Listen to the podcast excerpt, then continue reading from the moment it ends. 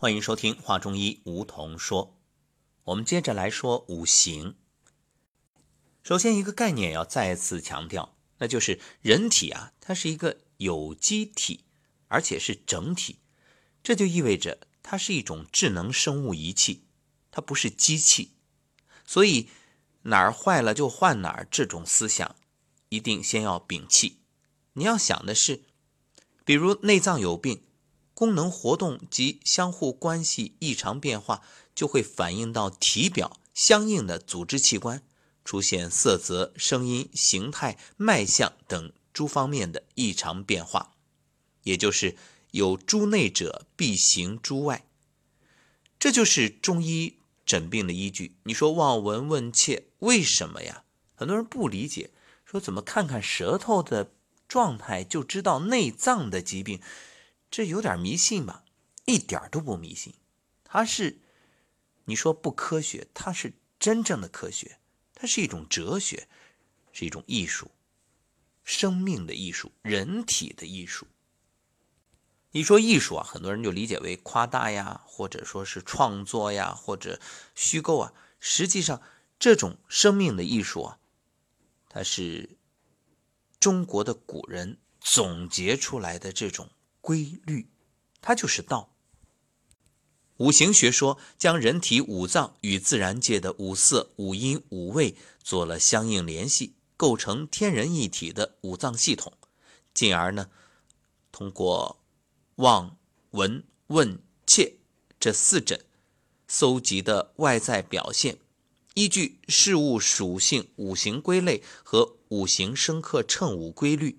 就可以确定五脏病变的部位，推断病情进展，以及判断疾病稍后它的发展趋势，也就是视其外应以知其内脏。首先，我们来确定五脏病变部位啊。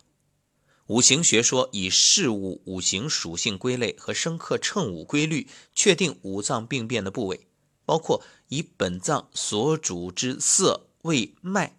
来诊断本脏之病，和以他脏所主之色、味、脉来确定五脏相间病变。比如，看你面色青色，喜食酸味，脉见咸象，可以诊断肝病。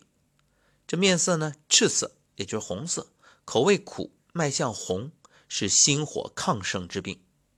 若是脾虚的病人啊，而面上呢又是青色，为木乘土，使肝气犯脾。那么心脏病的病人呢，同时脸色呈黑色，这又是水乘火，多见肾水上凌于心等等。所以《难经》六十一难说：“望而知之者，望见其五色以知其病；闻而知之者，闻其五音以别其病；问而知之者。”问其所欲五味，以知其病所起所在也。切脉而知之者，诊其寸口，视其虚实，以知其病，病在何脏腑也。当然，说是规律，但是它不好学啊，它里边的变化太多了。就是你按照这个排列组合来说，它有各种可能。因此，中医让很多人觉着，哎，望而却步。难就难在这儿，所以如果有人给你说中医不科学或者贬低中医，你反问一句：你懂吗？他不懂就做评论，就妄下断论，这是很可笑的无稽之谈。好，我们继续来说，通过这种五行来推断病情轻重顺逆。五行学说呢，它根据五色之间的生克关系推测病情的轻。重顺逆，由于内脏疾病及其相互关系的异常变化，都可以从面部色泽的变化表现出来，所以可以根据主色和客色的变化，以五行生克关系为基础推测病情的顺逆。那什么叫主色呢？啊，这就是你理解为主人客人嘛。主色是指五脏的本色，客色为应时之色。主色胜客色，其病为逆。反过来，客色胜主色，其病为顺。清代吴谦在《一宗金鉴四诊心法要诀》中说：“肝清心赤，脾脏色黄，肺白肾黑，五脏之常，脏色为主，食色为客。春青夏赤，秋白冬黑，长夏四季色黄。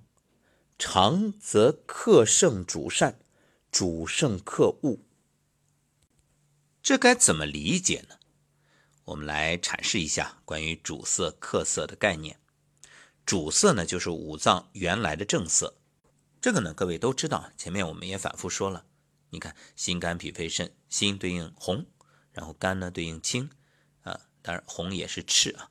然后呢，嗯，脾对应黄啊，土色，然后肺是白，肾是黑。所以啊，一般我们用。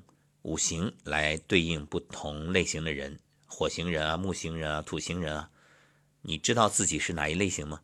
啊，不着急啊，如果不知道，我们等会儿，呃，节目最后再给大家系统的讲一遍，你可以对照一下。但是不管什么型的人，他都是以黄为正色，所以这一点你要弄明白。比如你这个火型人，他只是黄中微微带赤而鲜明。或者这个木星人黄中微微带青而润泽等等，那克色又是怎么回事啊？大家都知道，这五行还对应五季，就一年的四季啊，春夏长夏秋冬。那它同样也对应不同的色啊。人与自然本身就有着密切的关系，我们说天人合一。那这四时气候不同，就出现了不同的四时面色，这就成为克色。它也叫时色，就时令的意思。客色呢是随着四时的变化而出现，因为春气通肝，其色当清；夏气通心，其色当赤。而长夏呢，它是四季之气通脾啊，所以其色呢当黄。另外，秋气通肺，其色当白；冬气通肾，其色当黑。我们说长夏，它四季之气通脾，所以其色呢，它是常色啊，就是我们黄就是正常的颜色嘛。因为我们这里说的，你不要再说什么黑人啊、白人，我们只说的是中国人，这是中国祖先留给我们的智慧。所以其他的特殊情况在这儿我们不谈。由于主色是脏气所生啊，这里的气是气体的气，客色是岁气影响人体的变化。所以岁时不同，人的脏器呢就会随着时令发生一定的感应和变化。比如平时黄润的面色，到春天稍稍带点青色，到夏天呢稍稍带点红色。这说明人的脏器随着四季时令感应变化，这是正常的。因此说克胜主善，就是克色胜过主色，哎，这是好事儿，这也是正常的事儿。就是你哎，到了夏天，你微微的脸色黄里带点红，哎，正常。到了秋天呢，黄里带点白，没问题啊。这都是说明啊，岁气胜人气，它是顺的。那如果脏气不随当令时气转变，你比如说本来黄润的面色，到了春天本来该稍稍转点青色，结果呢你没有出现，反而出现白色，或者到了夏天啊，这个应当是带点红色。你反而转成了青色，这都是不正常的。因此说主胜克恶，说明这人气胜岁气，这病是逆的。所以诊断疾病的时候啊，一定要观察辨别病色，先注意常色、主色、客色呢，它其实都属于正常的颜色啊，不是病色。假如出现这主客色变化规律以外的，异常颜色，而又不像饮食、劳倦、情志这些影响的，那就说明这是病色。这就叫难者不会，会者不难。在普通人眼里没啥呀，看上去虽然我们也会啊有一种感觉，就觉得脸色不好啊，面色不佳，但是你说不出所以然。而会者不难呢，就是在有经验的中医眼里啊，那你不用说话，不用开口，一看。一目了然。好，在这里呢，我们再补充一句，就是帮助大家判断，你以此类推就好了。我们就来举个春天的例子啊，春应木气色当清，你看这是客色，也就是实色。它春天呢，应该是对应木，所以面色呢带点青是正常的。那你不青反白，就是反而出现白色，白对应什么？对应肺啊，这就是肺气。肺气对应五行是金，所以金克木。好，如果你听着觉着有点费劲儿，别着急，因为一切啊都是量变到质变，学习也不例外。你慢慢来，听懂听不懂，囫囵吞枣先吞下去，然后有一天可能会恍然大悟。哦，原来当时说的是这个意思啊！别着急，你就等着这开悟的那一刻吧。那我们在今天节目的最后呢，再把这个五行对应的人的状态给大家做一个系统的阐述。其实这也是各位最感兴趣的。你看，我们一说，无论西方的这个星象啊，你是什么星座的啊，还是东方的属相啊，又或者你是什么样的这个命运，大家都特别感兴趣，看手相啊，看面相啊。好，那我们就来说说，其实。古人说啊，这会算命的人，基本上不能说百分之百啊，基本上你说给你看看身体的病，他都能说出个子丑寅卯。那同样，中医在中国古代真正的中医也基本都会算命。其实很简单，按我们现在说的，你看对应舌诊，看着舌诊。就能说出你的性格，甚至说出你的情感、你的工作，你现在有什么烦心事儿？很简单呀，它都是福尔摩斯断案法，一目了然啊，瞒不了的。好，我们说五行这木、火、土、金、水，在中国的传统观念当中，它和所有事物都分不开。那人的长相、身材、性格也是与五行息息相关。根据生辰八字五行分析，就可以知道人的身体健康状况。所以呢，对应着人的整个的体型也是八九不离十。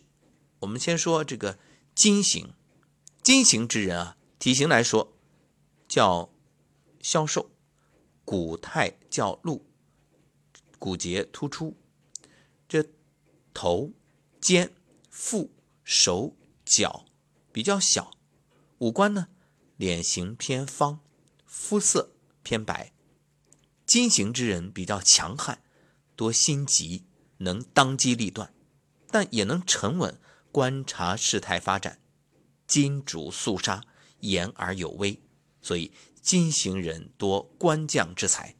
金耐寒，为火，不耐暖热，所以这春夏要注意，特别是夏天，因为火克金啊。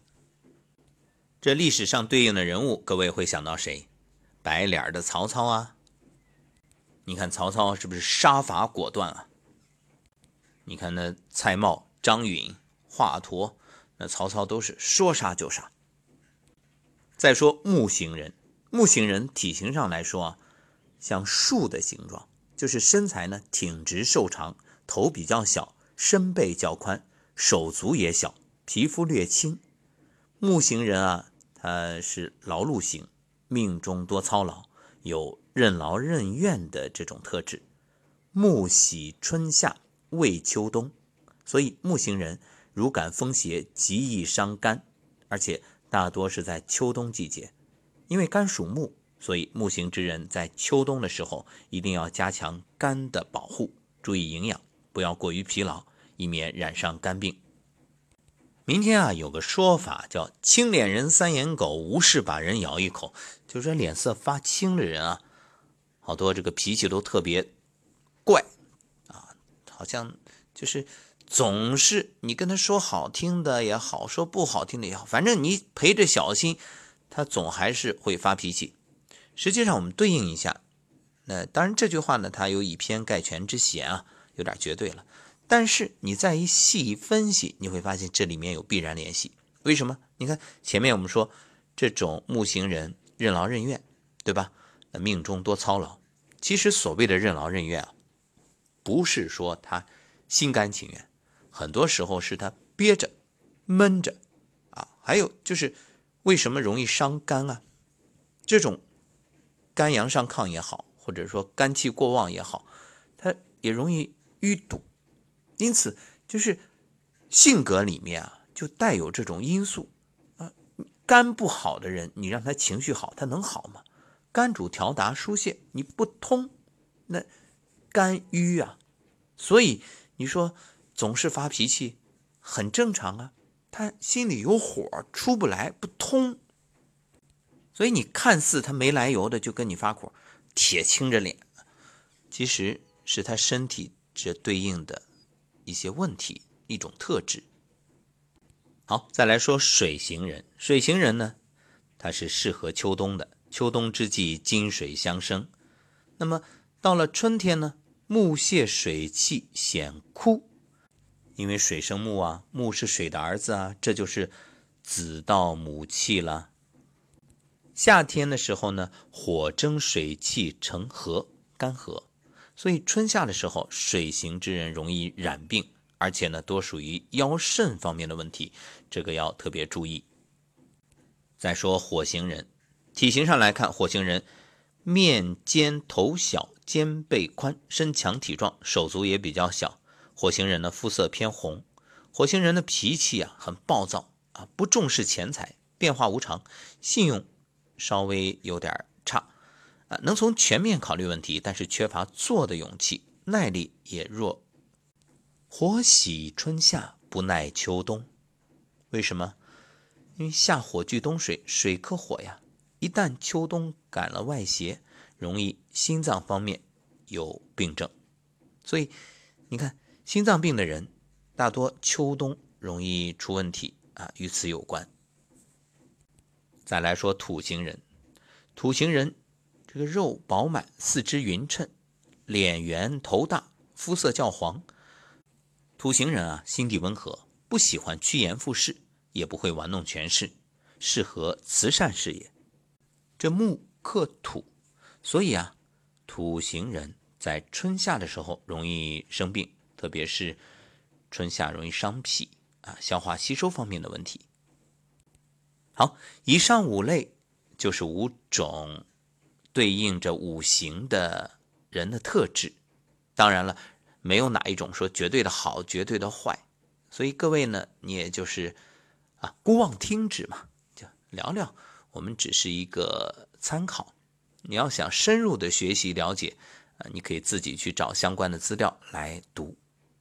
那么五行实际上它与起名也有密切的关系，呃，时间关系，我们在这里就不多说了，不展开了。这就是为什么有些时候我们要去名字上，哎，要体现一下那五行当中缺什么，怎么去补一补啊？什么还有不能克啊？所以这里面起名字的学问也是生克制化称物。好，今天节目我们就先说到这儿，下期节目再会。